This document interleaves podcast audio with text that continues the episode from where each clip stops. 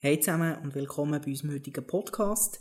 Heute zu Gast haben wir Gregor Vogt. Er ist Leiter Marketing bei Mobile Zone Schweiz. Hey Gregor. Hoi Dominik. Merci, bist du heute bei uns. Wir haben äh, heute verschiedene spannende Themen zusammen vorbereitet, wo wir heute ein bisschen darüber schnurren tun. Nachhaltigkeit ist ein grosses Trendwort im Moment und ein Schmuckwort, ähm, sei das in der Politik, bei den jungen Generationen, aber auch im Retail. Ihr habt euch in letzter Zeit sehr stark mit dem Wort beschäftigt, vor allem wenn man in Jahresbericht reinschaut. Erzähl mal Nachhaltigkeit, was ist das bei euch im Moment für ein Thema? Ja, du hast es vorweggenommen, es ist ein grosses Thema und äh, wir haben die Aufgabe ähm, angenommen und wollen, dass es nicht nur ein Schmuckwort bleibt, wie du gesagt hast, sondern dass es wirklich mit Leben gefüllt wird. Und uns ist es wichtig, dass Nachhaltigkeit nicht nur ein Schmuckwort ist und auch so wahrgenommen wird, sondern dass wirklich konkrete Handlungen dahinter stehen.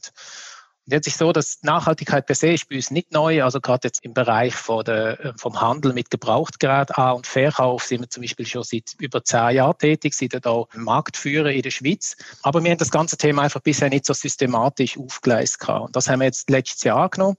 Das heißt, wir haben hier wirklich ein Projektteam gebildet und wir haben ähm, geschaut, dass wir die Themen wirklich mal clustern. Also wir haben entsprechende Interviews geführt, wir haben geschaut, ähm, wo drückt der Schuh, was sind die Erwartungen zum Beispiel von den Stakeholder, aber haben auch dann das gegenübergestellt mit dem Impact, wo das kann dann auch bewirken. Weil uns ist wichtig, wir wollen Nachhaltigkeit dort leben und auch dort uns Ziel setzen, wo wir äh, in unserem Kerngeschäft auch bis können bewegen den Prozess haben wir, wie gesagt, letztes Jahr äh, gemacht, haben gestartet und haben dann die vier Säulen von der Nachhaltigkeit auf die Mobazone bezogen definiert. Und das sind die Mitarbeitenden, die Kunden, Smartphone-Kreislauf und Umweltmanagement. Und das sind die Säulen, wo wir uns auch konkret Ziel setzen und die, wie du es auch richtig gesagt hast, zum ersten Mal haben wir das jetzt im Geschäftsbericht 2020 rapportiert, wo wir dann jährlich auch im Nachhaltigkeitsbericht werden wie Rechenschaft ablegen. Also wirklich auch schauen, was haben wir gemacht, welche Ziele haben wir gesetzt, welche Ziele haben wir erreicht. Das Ganze hat ja auch einen Namen bei euch, und zwar Usit. Mit dem seid ihr ja letztes Jahr als Marke für Second Devices gestartet.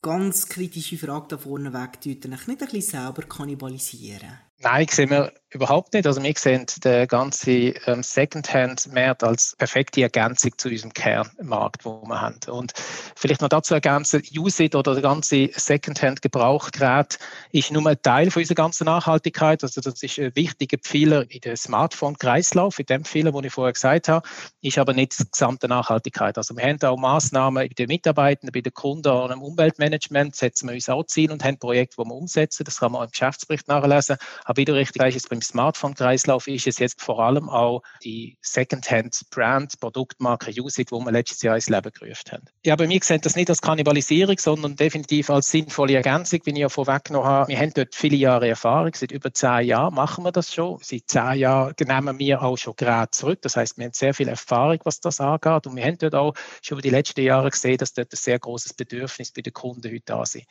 Und dem haben wir einfach Rechnung getragen. Wir haben gesehen, das passt zu uns. Dort können wir einen Impact leisten. Dort ist das Bedürfnis. Und wir haben dementsprechend jetzt auch die erste Produktmarke in der Schweiz für gebrauchte Smartphones ins Leben gerufen. Und das ist eben Usit. Mit denen sind wir jetzt am Start. Also was hat sich geändert auch? Nicht nur ein schöner Brand und ein cooler Auftritt. Man kann die Produkte jetzt auch über getusit.ch online, aber auch bei uns in den Shops. Wir haben zehn ausgewählte Standorte, wo man die Geräte auch in den Shops beziehen und ganz neu kann man auch zum Beispiel über die Webseite von Digitech Usage-Geräte kaufen. Jetzt Erzähl noch kurz, wenn man jetzt noch ein altes Gerät daheim rumliegen hat, weil es ja nicht wenige sind von uns, wie läuft das genau ab? Kann man da auf die Webseite gehen, kann man schauen, also kann man das Gerät fotografieren, einschicken oder muss man da in einen Shop gehen? Wie, wie läuft das ab für die, die jetzt ein bisschen gewundert sind worden? Sowohl als auch. Also du kannst sicher über die Webseite gehen, du kannst dort dein Gerät einschicken, das wird dann auch von Technikern angeschaut, bewertet und dann wird dir wie ein Kostenvorschlag oder Offerte gemacht und dementsprechend wird dann auch das Geld auf dein Konto überwiesen. Du kannst aber auch in einen von unseren 123 Shops gehen und dort wird eigentlich das Gleiche gemacht. Das heißt, du kannst das Gerät ähm, Verkäufer geben. Das wird dort äh, bewertet. Es wird also angeschaut, in welchem Zustand ist es. Es wird dann auch dort der Preis, äh, dir Vorschlag gemacht oder Offerte für den Rückkaufpreis gemacht und dann bekommst du das Geld. Wie sieht es denn aus, wenn ihr jetzt zum Beispiel ein Gerät kriegt, das vielleicht nicht mehr ganz so gut ist für einen Weiterverkauf? aber zum Beispiel noch wertvolle Materialien hat, nehmen ihr das trotzdem zurück und es beispielsweise recyceln?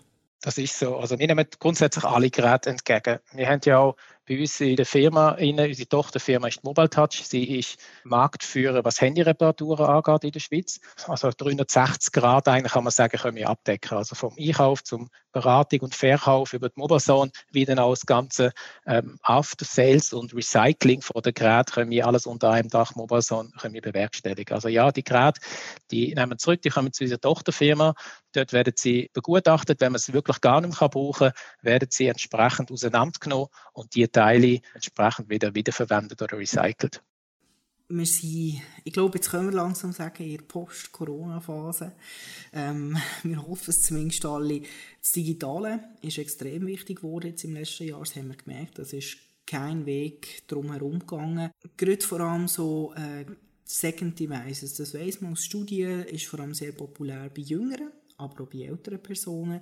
Also ich sage jetzt meine Eltern, die es noch gelernt haben, eben Sachen zu reparieren und nicht wegzuschmeißen, ein Neues zu kaufen. Wie wichtig ist in dieser ganzen Customer Journey der Digitalweg? Du hast jetzt gesagt, ihr habt noch eine Partnerschaft mit Digitec, Galaxus. Wie du sagst, es ist, es ist ein sehr wichtiger Kanal. Ich glaube, es führt kein Weg daran vorbei. Ähm, wir sind ja gestartet und haben den, Webauftritt von getmusic.ch als erstes aufgefahren und sehen auch, das ist eigentlich wieder der Entry Point, dass die Leute kommen rein, sie wollen eine einfache Abwicklung und, und das funktioniert auch sehr gut. Für uns ist sicher auch die Zusammenarbeit mit Digitec auch wichtig. Ich glaube, es ist, es ist gut, dass wir auch die Reichweite können so noch ein bisschen vergrößern können.